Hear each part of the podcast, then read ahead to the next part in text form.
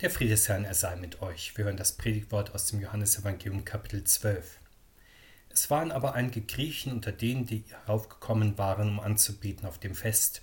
Die traten zu Philippus, der von Bethsaida aus Galiläa war, und baten ihn und sprachen, Herr, wir wollten Jesus gerne sehen.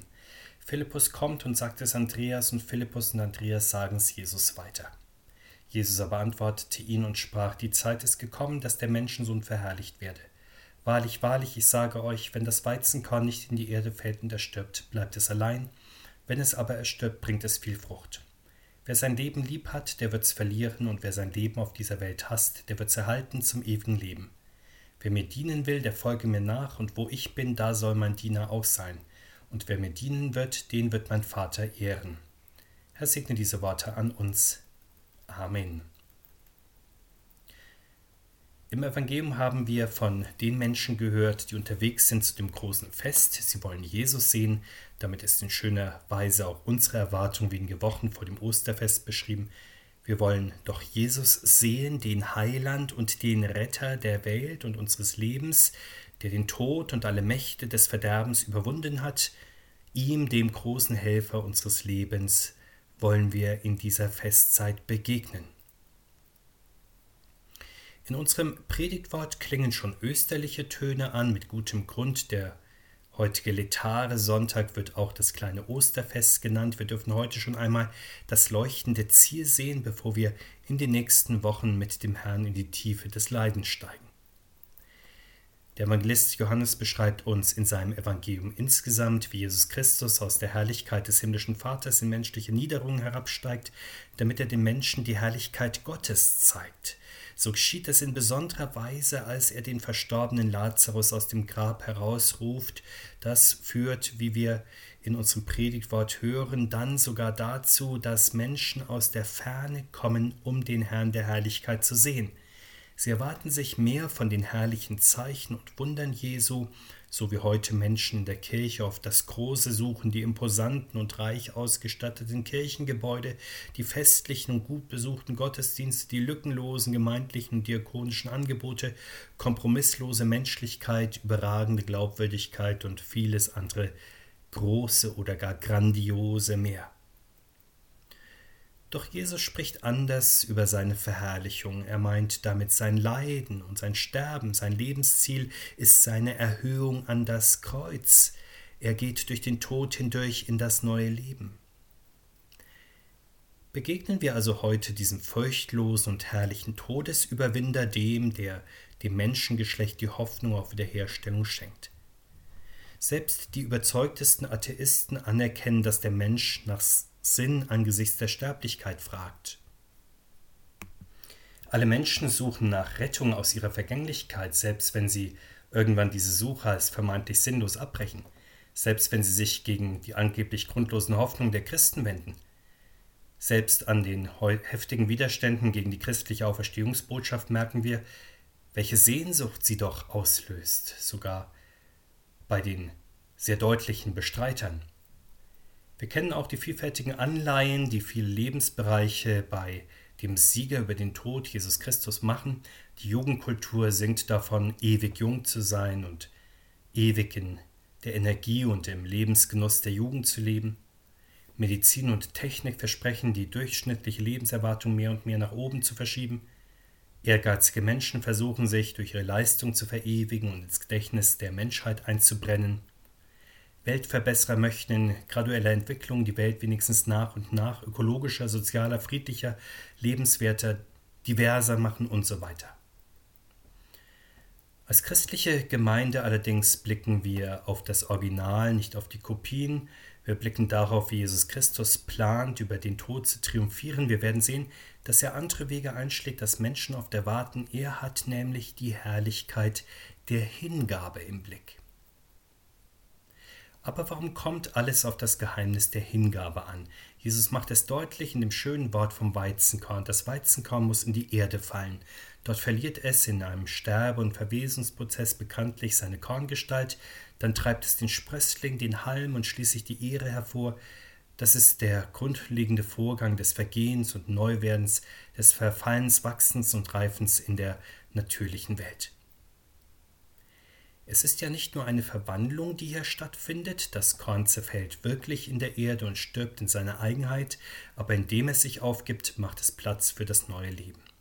Und so hält es auch der Sohn Gottes, er fügt seine Göttlichkeit in vergängliche menschliche Gestalt, damit sie in menschlicher Weise strahlt und wirksam wird, dann gibt er schließlich sogar sein herrliches göttliches Leben ganz und gar in den Todesstaub. Menschen erscheint das natürlich manchmal als ein völliger Niedergang, als grandioses Scheitern, als riesengroße Verschwendung. Aber der Herr Jesus weiß, so muss es sein, er ist das Weizenkorn Gottes, das sterben muss, sonst ist kein Sieg über den Tod zu erringen, sonst fehlt die fruchtbare Aussaat für das neue, für das ewige Leben. Jesus Christus weiß, ohne seinen Tod keine Erhöhung, ohne seinen Leichnam, der aufersteht, keine selige Auferstehung der verstorbenen Menschen, das Korn also, es muss in die Erde. Und so ist es beim Anfänger und Vollender des Glaubens, Jesus Christus, so soll es dann auch bei den Christen sein. Natürlich, wir können in verschiedenen Lebensbereichen durchaus wählen, allein zu bleiben und keine Frucht zu bringen, etwa indem wir im Privatleben die Früchte unserer Arbeit für uns selbst genießen oder indem wir auf unserer Arbeit die Work-Life-Balance möglichst optimieren oder den persönlichen Nutzen maximieren, indem wir in der christlichen Gemeinde vor allem nach unverbindlichen Angeboten to go en passant zum folgenlos nebenbei konsumieren fragen, indem wir in der Gesellschaft vor allem unsere persönlichen Interessen und ihre allerbeste Vertretung im Blick haben. So kann man es ja durchaus halten, eine freie Gesellschaft bietet diese Spielräume und erfolgreiche Influencer in der Anleitung genau eines solchen Lebens gibt es viele. Aber man konsumiert dann, um im Bild zu bleiben, im Einweggebrauch das Saatgut, statt es auszusäen und dabei zu vervielfältigen. Welch eine Hebelwirkung dagegen können wir mit unserer kleinen Kraft erreichen, wenn wir im Blick auf Jesus Christus bereit zur Hingabe sind und immer wieder werden, da ist auf einmal eine Multiplikation mit dem Faktor 30, 60, 100 möglich, wenn wir in unserer Familie etwa unsere Erfahrung, unsere Erfahrung und die Früchte unserer Arbeit teilen, möglichst nicht alleine in einer, sondern über mehrere Generationen hinweg. Welch ein Segen geht aus von einem Menschen, der sich in seiner Arbeit anstrengt und sein Bestes gibt. In der christlichen Gemeinde, dass ein Mensch, der wirklich an Jesus Christus glaubt, nicht nur einer der selbst geistlichen Kraft und Saft steht, sondern sogar einer, von dem Ströme lebendigen Wassers ausgehen und segensreiche eine dürre Umgebung bewässern.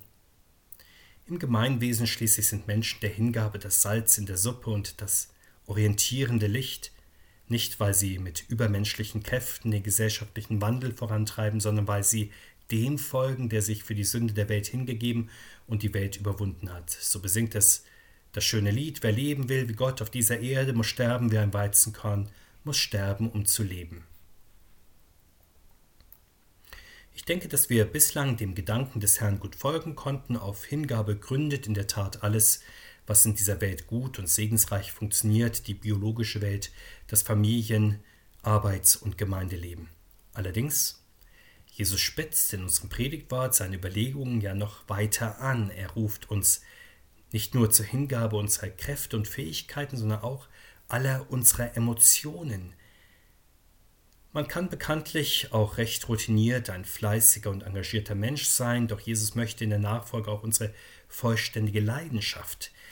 Das ist zunächst einmal schnell gesagt. Wir kennen ja die Formel vom passionierten Einsatz, die bei unterschiedlichen wohlmeinenden Lobreden vorkommt, wobei es dann so scheint, dass man gleichermaßen passioniert Gärtner, Taubenzüchter, Mama, Oma, Angler, Fußballer, Camper, Vereinskassier, Gemeinderat, Chorsänger, Kirchenvorstand und vieles anderes mehr sein kann.